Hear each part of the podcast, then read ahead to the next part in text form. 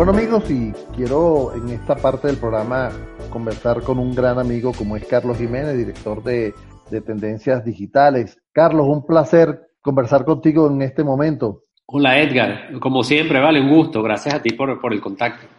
Mira, Carlos, te, te llamo porque, oye, eh, tú, tú manejas todas esas cifras, todos esos contactos, todo ese tipo de, de información. ¿Cómo las empresas pueden manejar? Es mi gran pregunta esta crisis en este momento? Sí, cómo no. Bueno, eh, Edgar, casualmente en, estos días he estado conversando mucho acerca del tema, porque bueno, con, los clientes, ¿no? Conversando, viendo opciones. De hecho, realicé un webinar hace un par de semanas eh, denominado ¿Qué puedo hacer con mi negocio en medio de la crisis?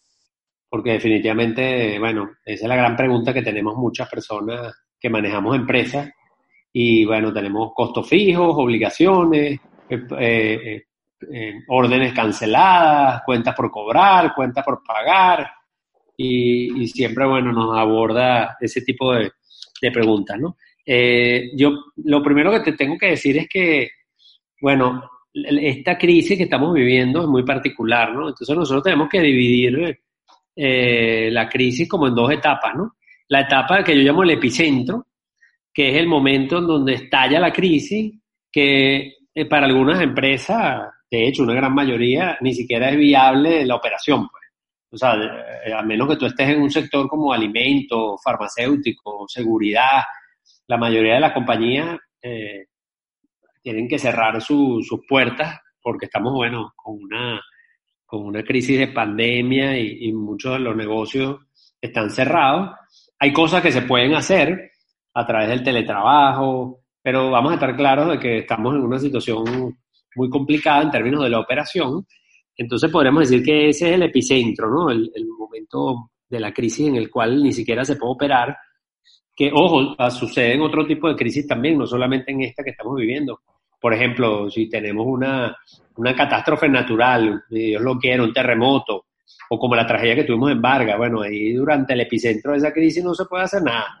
O sea, más allá que abocarse a resolver la crisis o al origen de la crisis, que tiene que ver en este caso, en esta oportunidad con una, un tema de salud, un virus, pero también puede ser que tenga que ver con una catástrofe natural, etcétera. Entonces, eso es lo primero, y bueno, eso hay que entenderlo porque eh, eso no, no, nos ayuda mucho a entender de que, bueno, puede ser que para muchos sectores en un momento puntual no podamos hacer mucho, pero, eh, bueno, ese epicentro suele pasar y, luego vienen entonces las consecuencias de esa situación, que, que, definitivamente siguen siendo crisis porque esto va a tener unas consecuencias económicas importantes y bueno, eso va a generar que estemos en un mercado que ya se espera que va a tener recesión, que en el caso de los venezolanos no es una novedad porque tenemos años viviendo en una economía que no crece, pero que bueno, esto, esto más bien lo agrava, ¿no? Porque es un factor externo que nos, que nos llega. Y, entonces, las recomendaciones que yo básicamente he formulado eh, con respecto a esto, en términos de, por ejemplo, de ese webinar que tuve y las propias reuniones con los clientes, eh, como te digo, no, no, no, no, salen de esta crisis, son años que tenemos viviendo crisis de distinta naturaleza. Y, yo la resumo en cinco, cinco recomendaciones. La primera eh, es la que yo llamo entiende muy bien la naturaleza de la crisis. Nosotros tenemos que hacernos preguntas claves sobre esta crisis, que, que, van, que algunas preguntas son generales para todos. Por ejemplo, ¿cuánto se espera que dure la crisis? Si la crisis tiene larga duración, las decisiones que tenemos que tomar son distintas. Son trascendentales como modelos de negocio, como cerrar operaciones, abrir, eh, cerrar o eliminar productos. Eh, en cambio, si la crisis esperamos que sea corta duración, entonces las decisiones son distintas, pues. Entonces, en este caso, hay que entender muy bien eso. En la duración, hay que entender, bueno, cuáles son los impactos que puede tener para nuestro negocio, que tienen que ver con la cadena de suministro, que tienen que ver con el impacto que está teniendo en los clientes, entonces, mi primera recomendación mm, eh, para los negocios, para las personas que, trabajan en empresas y que toman decisiones, es eso, es entender muy bien la naturaleza de la crisis y sus consecuencias. Segunda recomendación, de muy corto plazo, es actuar por la viabilidad del negocio. Es decir, como yo digo en una frase, sin presente no hay futuro. Entonces, eso significa que tenemos que abocarnos a tomar medidas de emergencia medidas de corto plazo que nos permitan mantener el negocio vivo, el negocio viable. No es rentable, bueno, no importa, pero es viable. Mientras tanto, esa es la meta. Y eso involucra, por ejemplo, todo lo que tiene que ver con ahorro de recursos, optimización de lo que estamos eh, gastando, lo que estamos pagando. Si tenemos deuda, que en el caso de Venezuela no es lo común porque hemos tenido un sistema que no ha, no ha estimulado el crédito, eh, bueno, reestructurar la deuda. Si hay apoyos gubernamentales, que tampoco aquí aplica mucho en el caso de Venezuela, aprovecharlos. O sea, fíjate que todas esas medidas, realmente el, el venezolano, la empresa venezolana, se centra más en la liberación y conservación de recursos. Es decir, eh, tengo que revisar, por ejemplo, mis costos fijos, tengo que revisar todos los temas de insumos, eh, compromisos, renegociar, porque lo que se busca en esta parte de viabilidad es el proteger el flujo de caja. Eh, ¿Por qué? Porque a la medida que la crisis se extienda, necesitamos tener flujo de caja porque si no nos quedamos eh, inoperantes, ¿no?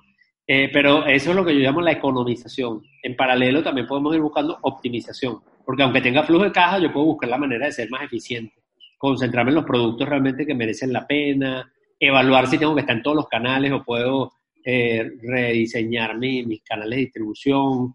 Entonces, eso es la optimización. Entonces, esa sería la segunda recomendación. Recuerda que la primera es entender la crisis, porque saber cuánto durará la crisis nos ayuda a tomar de mejores decisiones y saber los impactos. La número dos, viabilidad. Y después, ya, esas son como las dos medidas como más de corto plazo, más de emergencia. Después vienen otras medidas que son importantes, pero que, bueno, que tienen menos premura. Por ejemplo, eh, hay una muy importante que, bueno, tú como periodista y como experto en temas de comunicación la sabes que tiene que ver con, bueno, en crisis hay que comunicar. Entonces tenemos que entender muy bien, primero, ciertas eh, dimensiones que afectan a la marca. Por ejemplo, qué tan empáticos somos, qué tan auténticos, si estamos hablando claro, qué tan útiles podemos ser como marca en una situación como esta, cuál es nuestro propósito. Porque cuando estamos en medio de la crisis, es importante que la empatía nos permite conectar con las audiencias. Si somos empáticos, conectamos mejor. Si somos auténticos, tenemos más credibilidad, convencemos. Si somos útiles, ayudamos. Y si tenemos un propósito, motivamos. Entonces es muy importante que nosotros nos hagamos todas esas preguntas con respecto a nuestra empresa. ¿Qué podemos hacer? ¿Cómo nos pueden ver los clientes? Para que podamos conectar y podamos ser útiles y podamos cumplir un propósito que va más allá de, mantenernos viables. Luego viene el tema de la comunicación propiamente dicha, que eso involucra, bueno, cómo voy a adaptar, por ejemplo, las comunicaciones en las redes sociales. Eh, voy a tener presencia, no voy a tener presencia, qué plataforma, porque muchas marcas se asustan o se ocupan demasiado de la viabilidad y se olvidan de, que, bueno, la comunicación es importante. La gente tiene una emocionalidad en la crisis y necesita que las marcas estén allí, que digan, que tengan presencia, que ayuden. Entonces la marca tiene, lo que pasa es que no lo puedes hacer como si no pasara nada. Hay que adaptarse, hay que ser flexible. Ah, bueno, ¿qué, ¿qué, vas a decir? ¿Cómo lo vas a decir? ¿En qué plataforma? ¿Cuándo? Si hay momentos de quedarse callado, ¿cuáles son esos momentos? Entonces, ese, esa es la cuarta recomendación que tiene que ver con las, con las comunicaciones. Y la última, que, que, tiene mucho que ver también con tu trabajo, pues, y el mío, que es apoyarnos en los medios electrónicos, en la tecnología. En las encuestas que hemos hecho empresariales, en periodos de crisis, siempre la tecnología figura como una alternativa. Y hoy día los medios electrónicos, muchas empresas están viendo el e-commerce como una opción para poder llegar ahorita, están viendo también el teletrabajo como una alternativa para poner a su gente, para poner a su gente a operar, el e-learning como una posibilidad de aprovechar el tiempo y aprender o de capacitar estos recursos para esto mismo que yo les estoy hablando, cómo enfrentar una crisis, cómo podemos encontrar una nueva manera de trabajar. Entonces, los medios digitales, comunicar la marca, los medios digitales son fundamentales en estos momentos. Y, y, ¿Por qué? Porque traen eficiencia. Entonces, eso básicamente las, las principales recomendaciones que me atrevería a sugerirles en un momento como este. Y, y bueno, eh, nada, no nos queda otro que, que enfrentar la crisis y, y ser creativos. Y un día a la vez. Mira, Carlos, amigo, estamos conversando con Carlos Jiménez, director de Tendencias Digitales. Carlos, ¿y cuáles serían para ti las plataformas de eh, teleconferencia, videoconferencia más eh, útiles en este momento o, que te han o que te han reportado que han, que han sido más, más útiles? Sí, cómo no. Bueno, eh, yo particularmente utilizo mucho Zoom eh, que es una plataforma que la verdad que mm, es bastante estable. Me gusta mucho porque tenemos que estar claros en que Venezuela tenemos un ancho de banda que no es muy bueno. Entonces, fíjate que todas estas plataformas que utilizamos para hacer los live, sobre todo a través de Instagram, eh, son muy complejas de usar en un país como este porque cuesta mucho con el ancho de banda que tenemos. Zoom a mí me ha funcionado bien porque es una plataforma que, a pesar de que tengamos un internet de baja calidad, se puede establecer una comunicación eh, buena. Así que esa es una de mis favoritas. Ahora, por supuesto, la gente de Google ha abierto también las posibilidades de usar eh, Hangout con mayores prestaciones, pues, esa también puede ser una alternativa porque todo el mundo o mucha gente tiene Gmail, el famoso Skype que tiene toda la vida, que lo hemos usado, que ahora pertenece a Microsoft, este, son, bueno, alternativas. Eh, yo particularmente, es lo que te digo, utilizo mucho Zoom y me ha funcionado porque me ha, me ha parecido muy estable a pesar de que el ancho de banda que tenemos no, no sea muy bueno. Bueno, de hecho, Carlos, estamos eh, nosotros, amigos, estamos grabando este programa gracias a la conexión que estamos haciendo a través de Zoom. Carlos, no quiero que se me vaya el tiempo sin que eh, dejes estas coordenadas del webinar que tú das y tus redes sociales para que se contacten contigo, por favor. Sí, cómo no. Eh, bueno, pueden visitar mi sitio web carlosjiménez.info. Allí están las redes sociales a través de, por ejemplo, en YouTube, en mi canal de YouTube. Eh, van a encontrar un webinar que yo di sobre este tema, está grabado, lo pueden ver. También pueden ver en mi cuenta de Instagram, en Carlos Jiménez Net, en la bio, están los enlaces con los webinars. Eh, esta semana tengo un webinar que se llama Marketing en tiempos de crisis. Entonces también pueden entrar, es un webinar gratuito, así que lo pueden ver y vamos a hablar allí un poco de esto que hemos hablado, pero más enfocado solamente en marketing. Este, pero este que estuvimos conversando tú y yo lo pueden ver en YouTube, que está colgado allí. Este, así que bueno, cualquier cosa que necesiten, bueno, estoy a la orden, me pueden escribir en el Instagram, está mi teléfono. Carlos, rapidito, las marcas en este momento a través de las redes sociales deben hacer marketing, deben promocionar sus productos o deben hacer empatía con la situación, con sus clientes. Rapidito. Sí, fíjate, eh, bueno, en general las marcas ahorita están en una situación comprometida por, por temas de la, de la operación, ¿no? Este, pero bueno, la vida continúa. Las empresas, su razón de ser es ayudar a resolver problemas a la gente. Y, y eso es parte del trabajo.